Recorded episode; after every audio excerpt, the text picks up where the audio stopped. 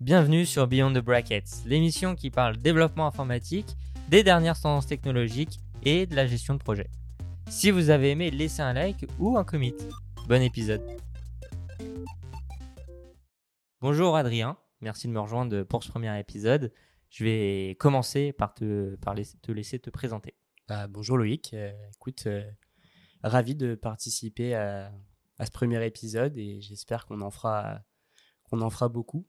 Euh, bah, je suis très content de, faire ça avec toi. Et moi, je m'appelle Adrien, du coup, j'ai fait une école d'ingénieur en informatique et, ensuite, moi, j'ai rejoint Loïc chez DevLab. Et du coup, bah, je te laisse te présenter DevLab. Oui, bien sûr, avec plaisir. Donc ça fait ça fait cinq ans qu'on a fait tous nos, nos, travaux de groupe à l'école. on a commencé à coder ensemble encore après, et maintenant on se retrouve chez DevLab, euh, qui est une agence que j'ai montée euh, dans, le, dans le développement informatique, euh, web et mobile.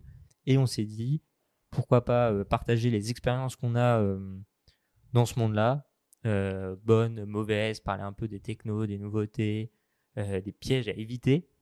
Ouais. Dans cet épisode, par exemple. comme vous avez pu, pu le lire, on va parler des pièges du développement offshore, puisque c'est c'est un peu ce qu'on voit souvent et euh, de temps en temps, bah, c'est compliqué euh, d'expliquer aux gens euh, justement ce sujet.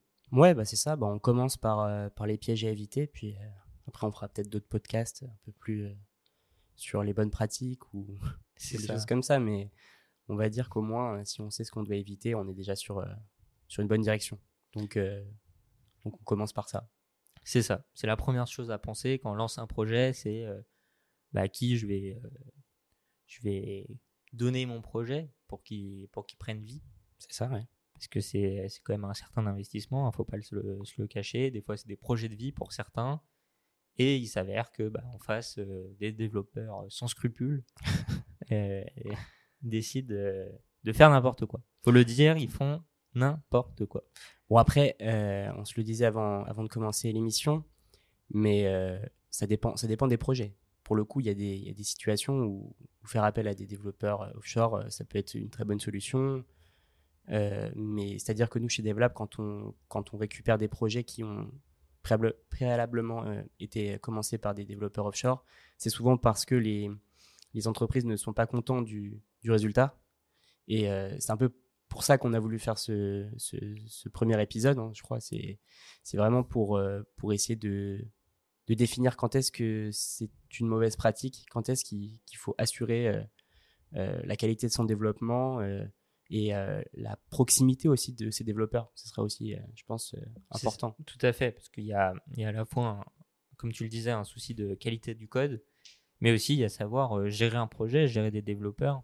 dans le cas d'usage qu'on va vous présenter dans quelques minutes, c'était ça. C'était, il y avait des développeurs à l'étranger, euh, donc déjà, il y a la barrière de la langue, il y a ce genre de problème. Et en plus, il y avait d'autres freelances euh, en France qui devaient communiquer avec eux. Fallait faire une gestion de projet. Et quand on n'est pas du métier, euh, c'est vrai que ça peut s'avérer compliqué. Donc, donc voilà, en tout cas sur, sur ces problématiques-là. Et bah, nous, on les a, comme disait Adrien, on les a tous vus. Enfin, on les a tous vus. On a vu une grosse partie sur ce projet, toutes les problématiques. Et quand ils sont arrivés à nous, on a eu l'occasion de discuter avec eux. Euh, enfin avec les porteurs du projet. Euh, et du coup, bah, il y a quelques, quelques éléments euh, qui, nous ont, qui nous ont marqué lors de cette première discussion. Et entre autres, les promesses qui ont été faites par ces personnes. Ouais, bah, de toute façon, on va, on va rentrer dans le détail après, on va dire. C'est ça. Donc, ouais, bah écoute, on commence par quoi du coup? Bah, On peut direct attaquer dans le vif du sujet. Hein, Qu'est-ce qui, euh, qu'est-ce qui s'apparente aux promesses non tenues euh, Qu'est-ce qu'ils ont euh, Comment ça se fait que ce projet initialement annoncé, fait en 4 mois, va se mettre à, à, durer. prolonger, à durer pendant plus d'un an. Ouais, c'est ça. Ouais, c'est ça. Avant, de, avant que je les convainc d'une bonne fois pour toutes, nous rejoindre pour qu'on, règle ça et que l'application sorte. Bah, déjà, je pense ce qu'il faut dire, c'est que les retards dans le, dans le développement informatique, ça arrive très souvent, parce que c'est souvent très dur dans notre métier de, quantifier une, euh, une, une, feature à développer. Mais, euh, mais c'est quand même quelque chose qu'on essaye de, de, diminuer au, maximum. Et on va dire que là, souvent, quand on, quand on fait appel à, des développeurs offshore, on, est en relation avec beaucoup d'intermédiaires. Et ces intermédiaires, ils sont en fait souvent pas très au fait du, projet. Car car bah, ils ont beaucoup de projets sous la main, ils gèrent beaucoup de développeurs. Et, du coup bah, ça fait des frictions. Et c'est souvent une des raisons pour lesquelles il y a beaucoup de retard et des promesses qui sont pas tenues parce que c'est des gens qui, vont vous vendre quelque chose mais qui ne sont pas au cœur du projet. Euh, des intermédiaires qui, vont vous faire des promesses. Et, euh, en fait bah, derrière on se retrouve comme le cas d'usage qu'on présente aujourd'hui avec un projet qui devait durer 4 mois et qui en fait dure, euh, tu l'as dit je crois, un an, un peu plus d'un an. Un peu plus d'un an et qui n'était pas fini, enfin qu'on a repris. Donc c'est pas. Oui, donc comme tu le disais, on peut avoir beaucoup de personnes avant, avant d'avoir contact vraiment avec les développeurs ça, ça pose souci, surtout que les personnes bah, peuvent avoir 3 à 4 projets en parallèle. Euh, on parlera même pas des développeurs qui peuvent se retrouver sur deux projets en même temps.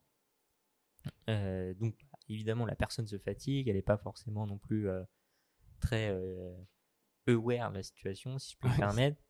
Et bah, le chef de projet, s'il si, n'est pas développeur, c'est compliqué puisqu'il ne va pas poser les bases. Là, on parle vraiment d'un projet où on pose les bases de tout un projet d'ailleurs. Ouais. Mais ça, je trouve que c'est intéressant parce que on a dit qu'on allait, euh, qu'on allait essayer de définir quand est-ce que c'était intéressant de passer dans le, par des développeurs offshore et quand est-ce que c'était pas intéressant. Et je pense que moi, ce que je dirais, c'est que à partir du moment où le projet est long, c'est pas intéressant.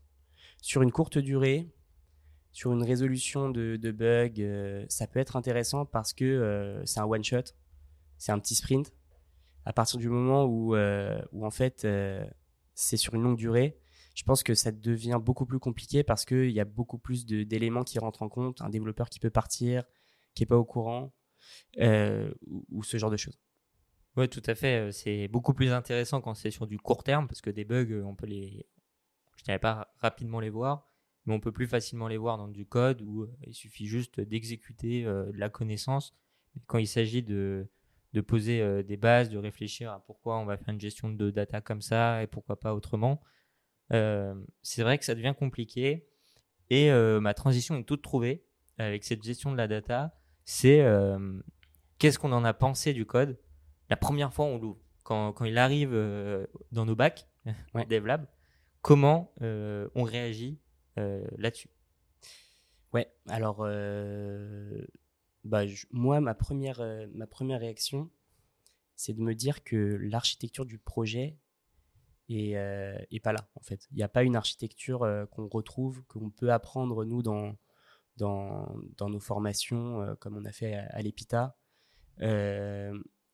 où, en fait, ça laisse une liberté aux développeurs de, de, de coder, mais il y a quand même une ossature du projet qui fait que si on passe euh, derrière quelqu'un qui a, qui a mis en place cette ossature, on n'est pas perdu. Là, moi, je me rappelle quand je suis arrivé, j'ai l'impression qu'il y avait euh, trois, 4 personnes qui avaient euh, fait un peu leur, leur, leur petit schmilblick, j'ai envie de dire. et, et, du coup, c'est bah, déjà, déjà, de base, quand le projet est bien construit, c'est quand même une période d'adaptation, de pouvoir comprendre le code. Mm. Mais là, quand il euh, n'y a pas d'architecture, euh, ça devient. Euh, c'est pas impossible, on l'a fait, mais c'est beaucoup plus compliqué. Ça prend du temps. ce que tu en penses, mais. Ouais, non, je suis d'accord avec toi. C'est Le truc, c'est que ça va prendre du temps. Donc, il faut aussi, aussi, accepter, quand tu es porteur du projet, d'avoir passé un an sur un projet qui, du coup, n'est toujours pas prêt. Et après, devoir réattendre deux mois parce que nous, il faut qu'on puisse comprendre la pensée des développeurs juste avant. Ouais. Comment ils ont pensé, euh, qu'est-ce qu'ils ont fait, sachant que dans ce cas-là, on n'avait pas de documentation, on n'avait aucun contact avec les anciens développeurs, donc on partait, euh, on va dire, d'une feuille vierge dans notre tête, mais euh, il y avait plein de hiéroglyphes décrits, parce qu'on ne parle pas en hiéroglyphes, si je puis, si je puis dire. donc, donc bah, ça, ça, amène une complexité qu'on n'avait pas prévue. Et c'est vrai qu'après avoir discuté un peu avec les porteurs de projet, euh, il y avait euh, deux, trois euh, développeurs qui sont passés, un spécialisé en front, un autre spécialisé en back, un autre spécialisé en intégration. En fin de compte, personne n'était spécialisé. C'est ça. C'est ce qu'on peut dire. c'est ce qu'on leur a vendu du coup. Et, euh, et du coup, bah, trois gestions de données euh, différentes. C'est ça. Euh, très compliqué de, de voir la différence une fois qu'on est dans le code, comment on va faire pour euh, euh, ne rien casser? Ouais. euh, de ce qu'il y a avant et euh, bah, amener les nouvelles, euh, les nouveautés et comment résoudre tout ça.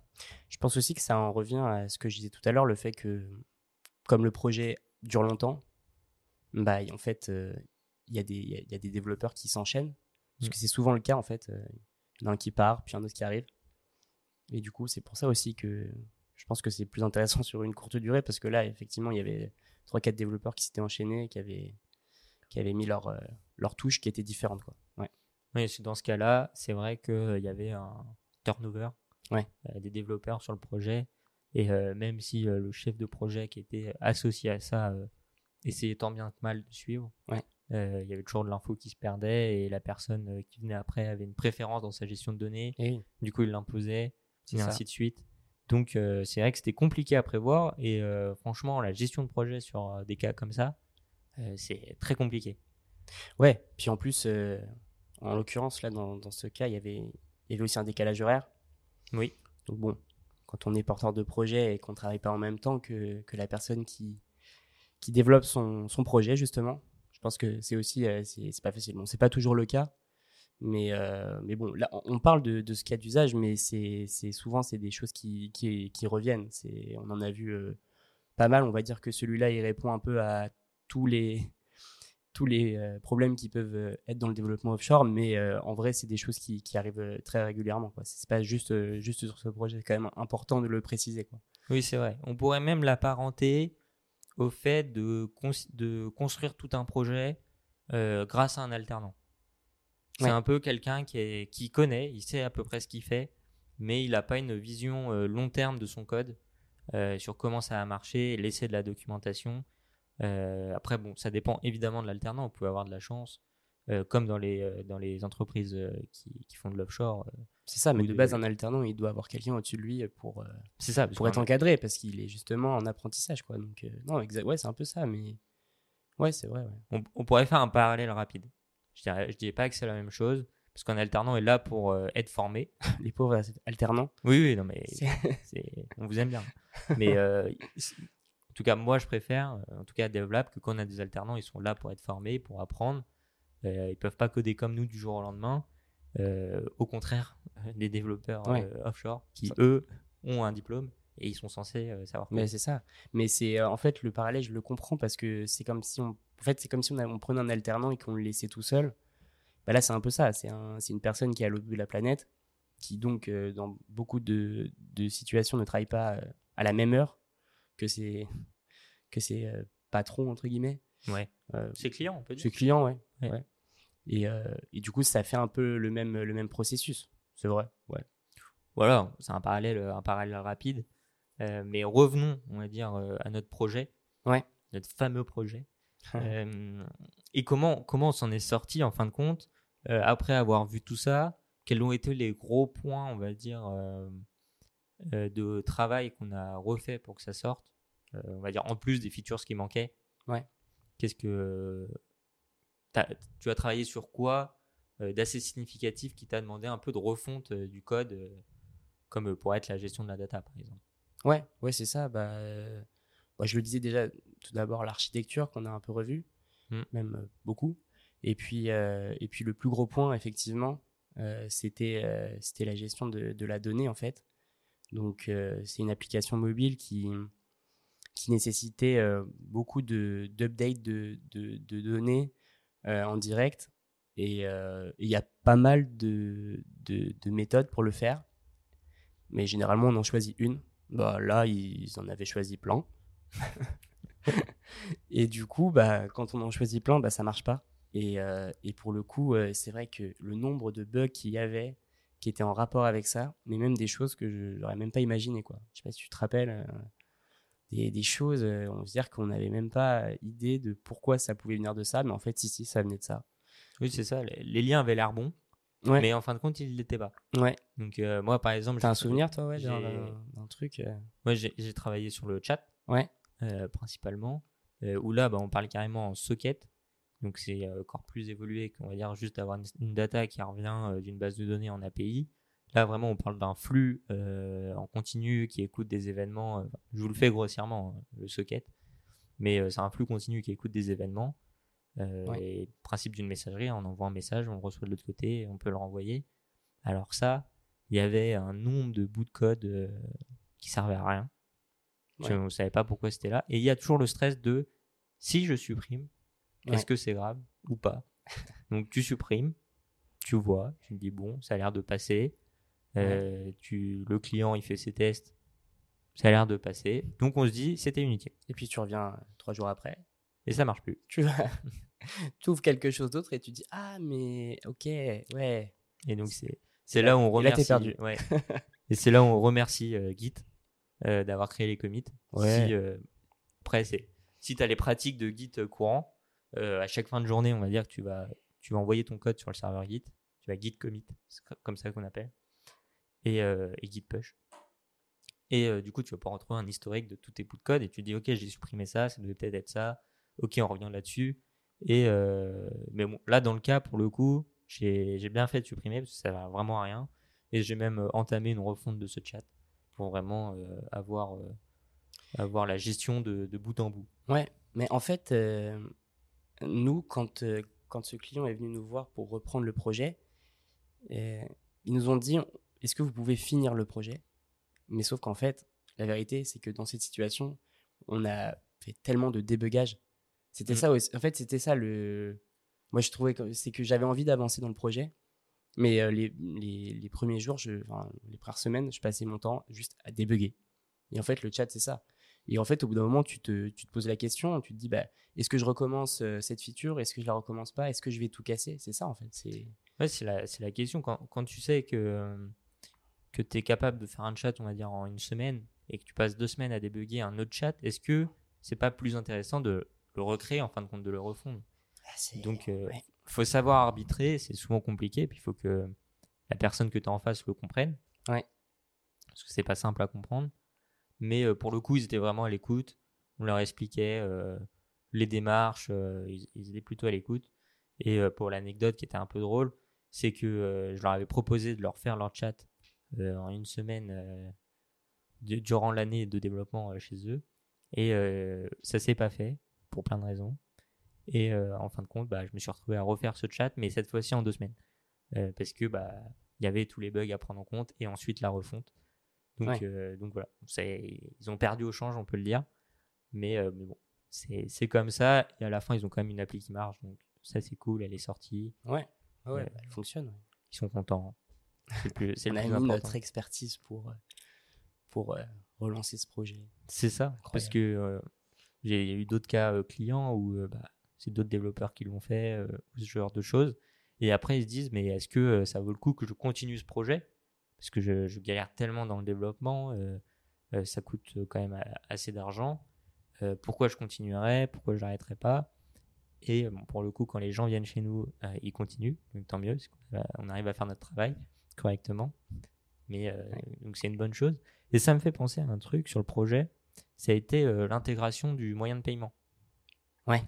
Et euh, je crois que c'est moi qui l'ai fait. ouais c'est toi qui l'as fait ouais Ouais, me- C'était c'était une belle brique. moi j'étais bien content de pas le faire Ouais, je peux comprendre. C'était euh, le bordel. On peut le dire, c'était le bordel. Euh, parce que euh, donc on utilisait le prestataire de paiement euh, MangoPay. Euh, c'est un choix qui se discute. Euh, évidemment, pour le moment, je trouve que Stripe a plus d'importance, on va dire, là-dessus. Après, on verra bien comment évolue euh, MangoPay. Mais c'est vrai que le système de MangoPay où il y a plein de portefeuilles à connecter ensemble, quand un client se connecte, il faut lui créer un portefeuille pour l'argent arrive dans ce portefeuille. Après, il y a un portefeuille pour sortir de l'argent. C'était des transactions euh, intra-portefeuille, puis après, ça partait dans un autre. C'était le bazar. Fallait faire des schémas sur papier pour comprendre l'intégration. Ouais. Alors que sur Stripe, tu dis, OK, t'envoies l'argent à ce compte-là, et euh, les frais, ils vont dans ce compte-là. le podcast est sponsorisé par euh, par Stripe Oui, je crois bien. Stripe, Non, non. envoyez un chèque si vous voulez. Il n'y a pas de souci. Je, vous- je vous le traduis en anglais. Je vous l'envoie. ok et, euh, magnifique et d'ailleurs, euh, peut-être qu'ils vont l'écouter sur TuneIn, euh, qui est le podcast apparemment spécialisé euh, aux États-Unis. Euh, donc on verra bien. Si on a une écoute sur TuneIn, Euh, Envoyez-moi un message sur LinkedIn. Il doit être dans la description. Je, serai, euh, je serai très fier. Ok. C'est, Je comprends. ça, sera, ça sera spécial. Euh, donc on a l'impression que je vends Stripe, mais c'est vrai que pour le coup, de l'avoir mais intégré c'est c'est plusieurs vrai fois, que c'est quand même, euh, c'est quand même une, euh, un bel outil. c'est ça. C'est- ils l'ont vraiment poussé, pensé de bout en bout. Après, peut-être que Stripe est plus cher sur certains aspects euh, que MangoPay, mais pour avoir fait les calculs, bon, ça se vaut. Euh, C'est Mais, ça. Puis après, il y a beaucoup de, il y a beaucoup de startups qui, qui veulent, euh, qui ont le- le- la nécessité ou le besoin ou la volonté de, de rester en France c'est ça. pour des raisons d'éthique. Et donc, euh, c'est vrai que Stripe, c'est une boîte américaine, je crois. C'est ça. Et MangoPay, c'est une boîte euh, française. C'est une boîte où le siège social est au Luxembourg, je crois. si je Ouais. dis pas de bêtises. Mais Mais, c'est- une française qui l'a montée. C'est ça, ouais, voilà. Et ça- et reste en Europe. euh, voilà, c'est un peu plus éthique. Mais euh, bah oui, non, mais c'est en vrai, c'est compréhensible. Hein, c'est des choix qui sont, euh, qui sont compréhensibles. Et du coup, je pense que c'était aussi la. Bah, c'était leur volonté. hein. C'était leur une volonté, question voilà. de RGPD. Sur la première version de leur application, parce que là, nous, on est arrivé sur une V2, euh, ils avaient MangoPay. Bon, ils ont quand même eu des problèmes avec MangoPay, mais ils ont décidé de les garder ensuite. Ce, qui, ce qui peut amener à débat, mais du coup, ils avaient déjà toute l'infra qui était posée chez MangoPay. Ils connaissaient, il y avait les anciens comptes, donc pour faire la migration, c'était plus simple euh, et tout ça. Parce qu'il y avait aussi la migration de l'app après à faire Ah oui, oui. de la première à euh, la version euh, offshore euh, où il y avait plein de données qui, qui étaient un peu bizarres à notre version finale euh, Ouais. euh, qui est sortie. Euh, donc, euh, donc voilà. Mais en tout cas, cette brique de paiement était euh, un enfer, Ouais. on peut le dire. Et c'est vrai qu'on se fait souvent surprendre, on va dire, par le- les briques de paiement euh, quand c'est pas Stripe. Oui. Parce que du coup, pour le coup, l'API de Stripe est très intéressante. Euh, puisqu'on peut tout tester, il y a quand même euh, pas mal de choses. Quand on intègre des paiements dans Stripe, c'est plus ou moins automatique. Euh, que MangoPay, bon, il y a quelques, il y a quand même pas mal de configurations à faire. Ou si on prend, euh, si on prend un Penny Lane par exemple, euh, où il y a d'autres Ouais. configs. Et encore Penny Lane, je trouve que leur API, leur doc API se rapproche de celle de Stripe. C'est peut-être dans des cas très précis, Ouais. comme l'intégration de paiements spéciaux, que euh, ça fait pas tout. Mais, euh, mais voilà, c'est très précis. Après Penny Lane, je pense pas qu'on peut le catégoriser comme Stripe ou MangoPay puisque ça amène la comptabilité, enfin Oui, beaucoup voilà, plus de choses. GoCardless aussi. euh, Oui, c'est se ça. rapproche aussi de Bah, GoCardless va se rapprocher de Stripe et de, Ouais, euh, un peu plus. et même, ouais. de MangoPay sur la partie paiement. C'est ça, ouais. Mais, Enfin bref, ça on, on- on, on- est on des- divague. On est technos là, ouais, c'est- on divague, on divague, mais en tout cas, ça, ça a été une grosse plateforme. Euh, et en plus, pour avoir les accès à MangoPay, c'était une galère. Euh, et je crois que même euh, le, dans le offshore, ils les avaient pas. Entreprise offshore, ils Ah n'avaient oui. pas. bah, après, tu donnes pas tes accès non plus de paiement comme ça. Oui, c'est sûr. Euh, donc voilà, enfin bref. Et euh, pour revenir à ça, dans le fichier d'environnement, ou le fichier de config en tout cas pour euh, MangoPay sur la plateforme, j'avais le droit à avoir le même nom pour plusieurs ID. D'accord. Bah, j'avais plusieurs ID qui avaient le même nom pour savoir euh, le portefeuille euh, où je devais envoyer l'argent. Donc là, tu te perds absolument, tu sais pas laquelle utiliser. Euh, donc bah faut pousser, faut appeler le client, ok ça marche, c'est quoi ton ID, il fait bah je sais pas, bah, on va regarder et, et ce genre de choses. Donc c'est pour ça que c'est très important d'avoir une architecture clean et d'avoir des nomenclatures, on va dire, de fonctions ou de variables clean aussi. Ouais. Euh, pour le coup, ça, euh, on l'a appris euh, à nos dépens, même à l'école. Enfin, c'est- un cas d'école hein, de, de créer des fonctions qui ont du nom, des variables enfin, qui sont compréhensibles. Bah, C'est-à-dire que moi, je suis vraiment de l'école de limite mettre le nom d'une fonction à rallonge, mais au moins qu'on comprenne, ce qu'elle fasse. quoi. C'est Parce que après, euh, bah, notamment quand on passe le code à quelqu'un d'autre, je pense que c'est un plaisir de retrouver un code. Enfin, même, je suis convaincu, parce que je l'ai déjà vécu. C'est un plaisir de retrouver un, un code euh, où, euh, où tu, tu comprends, quoi. Tu lis et c'est limpide. Ce qui est, du coup, ce qui n'était pas du tout le cas dans, dans, dans ce projet-là. c'est ça. Donc, euh, ouais, c'est aussi ce qu'on a fait. C'est pas mal de, c'est pas mal de, de, de notre travail de, de refonte euh, pour, pour simplifier. Bon, après, le projet était quand même déjà bien avancé. Donc, on n'a pas fait tout ce qu'on a voulu, clairement, parce qu'il y avait un, il y avait un besoin du client de sortir l'application euh, rapidement quand même. Donc, on n'a on pas du tout pu remettre tout en place. Mais enfin, en tout cas, dans tout ce qu'on a apporté, tout ce qu'on a modifié ou débugué, on a essayé quand même de, de remettre une, une espèce d'architecture, une espèce de nomenclature sur les, sur tout ce qu'on faisait pour que ce soit plus clair. Quoi. Ça aussi, c'est un gros travail qu'on a fait. C'est ça. C'est ça, c'est compliqué de le, de comment dire, de le, de le valoriser parce que c'est très important, mais la personne en face peut se dire bon bah moi tant que ça marche, euh, c'est tout ce qui m'importe. mais après pour débugger, pour la maintenance, c'est hyper important. Il faut jamais, faut jamais, on va dire, ne pas le prendre en compte. ça me fait un peu marrer parce que quand on est à l'école, du coup on était dans la même école avec Loïc à l'EPITA, on a souvent, euh, on a souvent râlé parce que euh, on nous enlève des points. Parfois même on a zéro pour des problèmes de, de nomenclature. De... Mais c'est vrai qu'à euh, la fin, c'est quand même pas mal.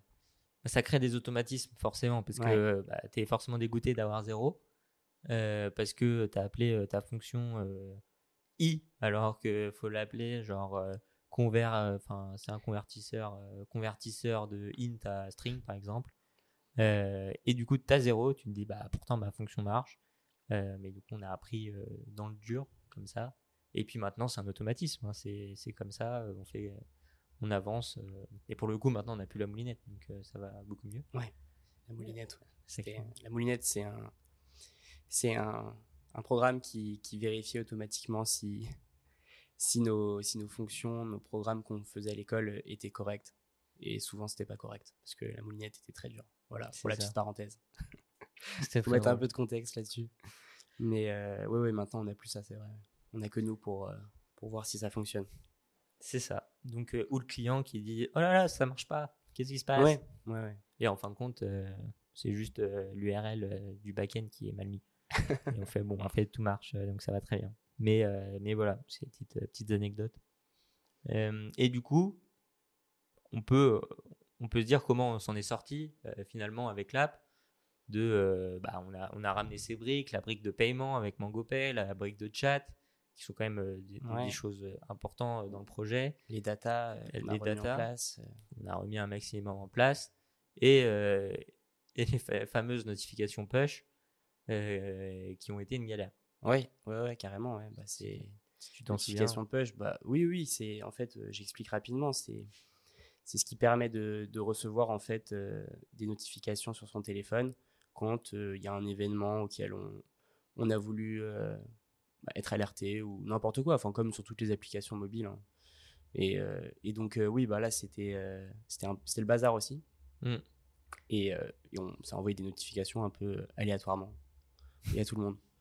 Donc ouais, c'est aussi quelque chose qu'on a qu'on a qu'on a remis, qu'on a retravaillé. C'est ça. Puis euh, dans, cette histoire de notification push, bah, quand, euh, quand, vous, quand vous recevez une notif d'une appli mobile, vous cliquez dessus, ça vous amène vers la page euh, qui est liée à cette notification, pour vous faire simple. Et bah, sauf que nous, toutes les pages sont liées entre elles. Et il faut, pour avoir la donnée d'une page, il faut être passé par une autre page, et ainsi de suite.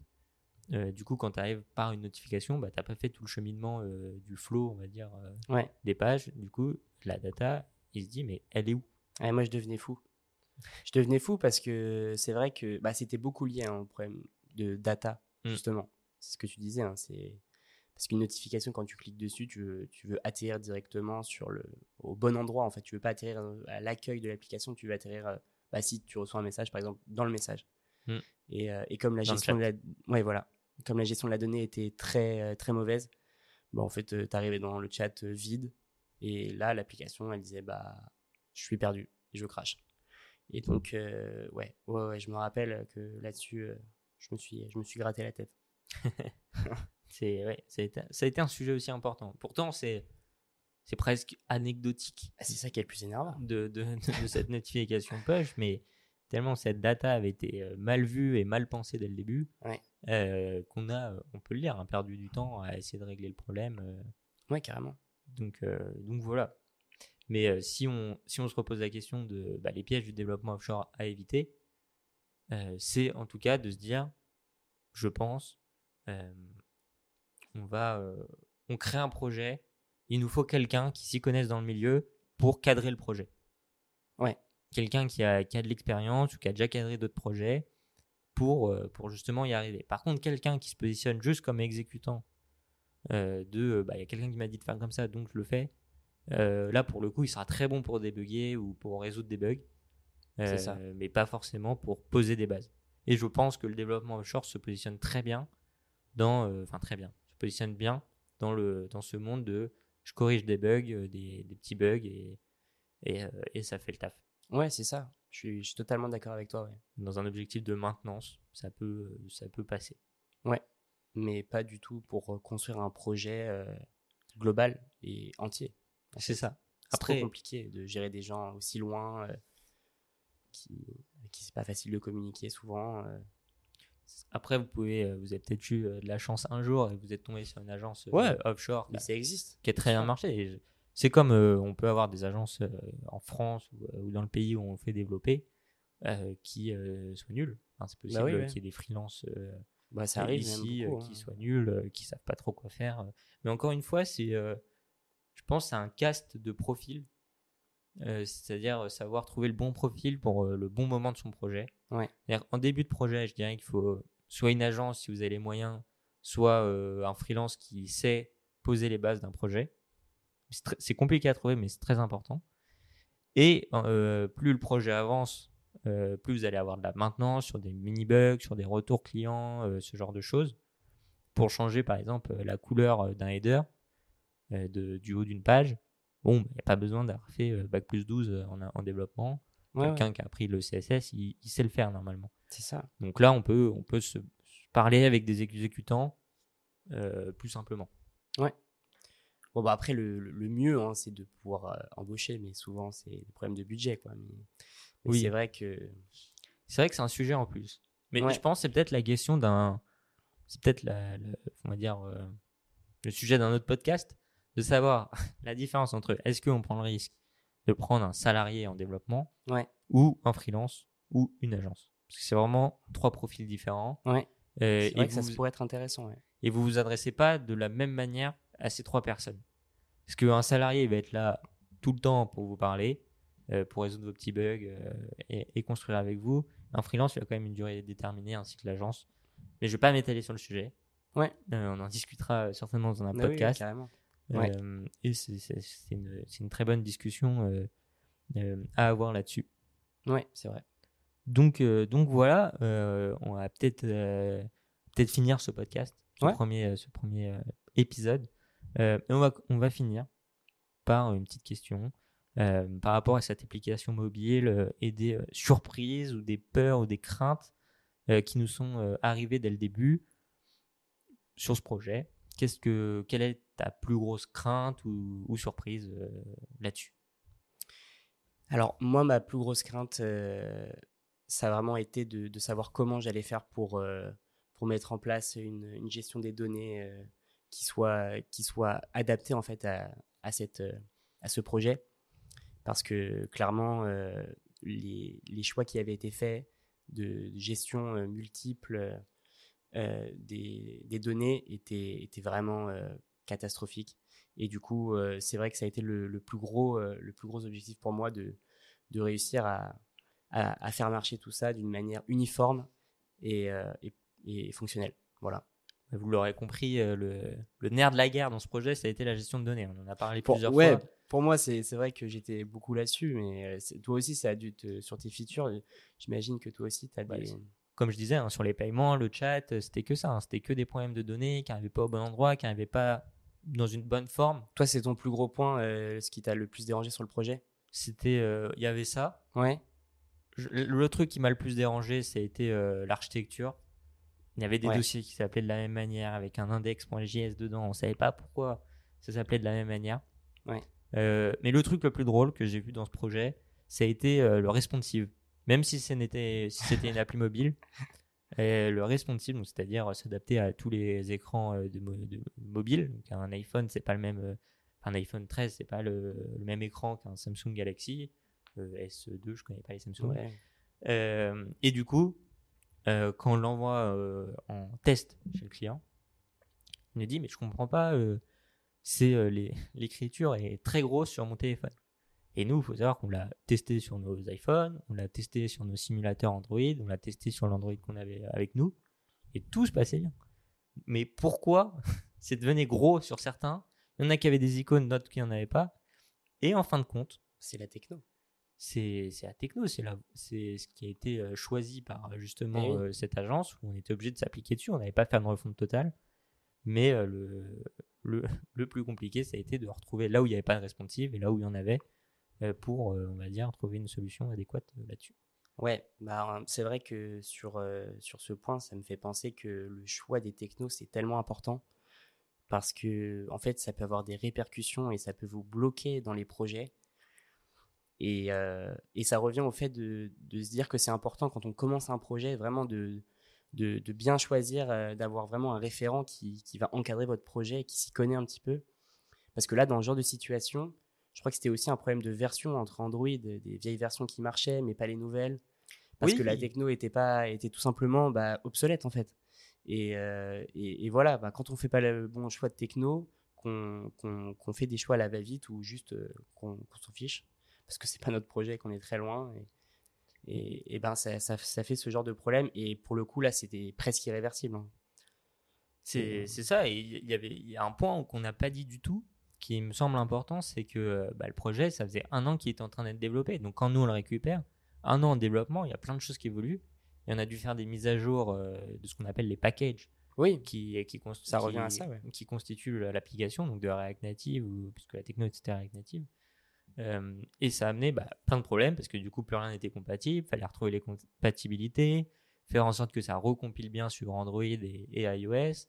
Donc, euh, Ouais. Donc, ça a été un gros sujet, et ça amène l'importance, comme tu disais, d'avoir un directeur technique, un CTO, ou quelqu'un qui fait figure euh, de choix des technologies. puis c'est une belle fin, je trouve.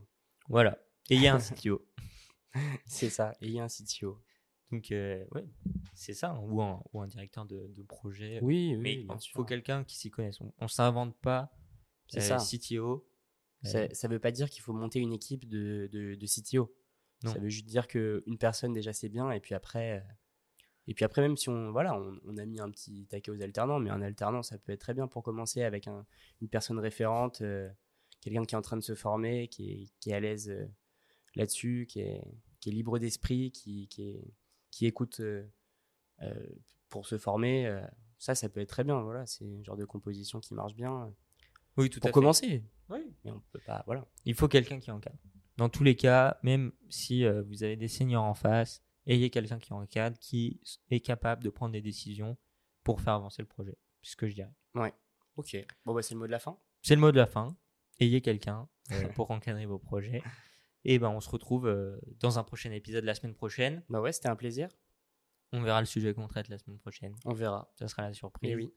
Euh, donc voilà, bah, n'hésitez pas euh, à connecter sur LinkedIn que vous allez trouver en description euh, et à venir nous poser des questions, à réagir. euh, Ouais.